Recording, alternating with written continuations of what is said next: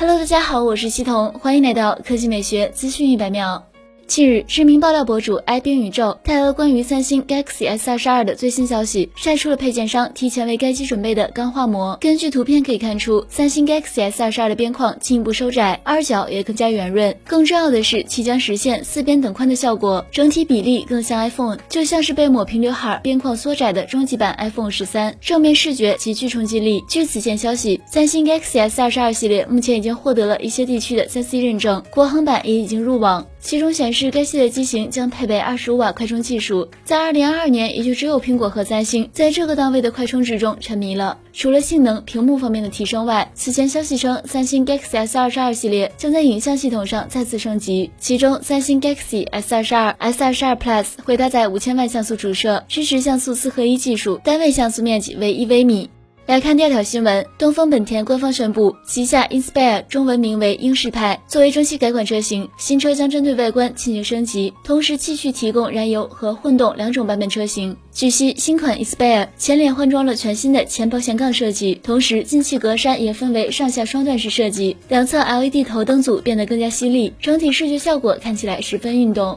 另外，新车机盖上的线条也显得十分夸张，某种角度下看上去很有力量感。值得一提的是，中期改款后的 Inspire 采用了溜背式车顶设计，进一步提升了整车动感的气息。车身尺寸方面，Inspire 的长宽高分别为四九二四、一八六二、一四四九毫米，轴距二八三零。毫米与现款车型相比有部分变化。作为参考，现款的长宽高分别为四九一零、一八六二、一四五零毫米，轴距为二八三零毫米，与新款雅阁相同。新款 Inspire 同样换装了尺寸更大的中控液晶屏，并取消了原有屏幕两旁的机械式旋钮控制机构。中控屏内将集成最新的 Honda Connect 3.0智导互联系统。动力方面，燃油版车型搭载 1.5T 发动机，最大功率194马力，搭配 CVT 变速箱；而混动版车型搭载2.0升发动机加发动机组成的混动系统，传动匹配 eCVT 变速箱。好了，以上就是本期科技美学资讯百秒的全部内容，我们明天再见。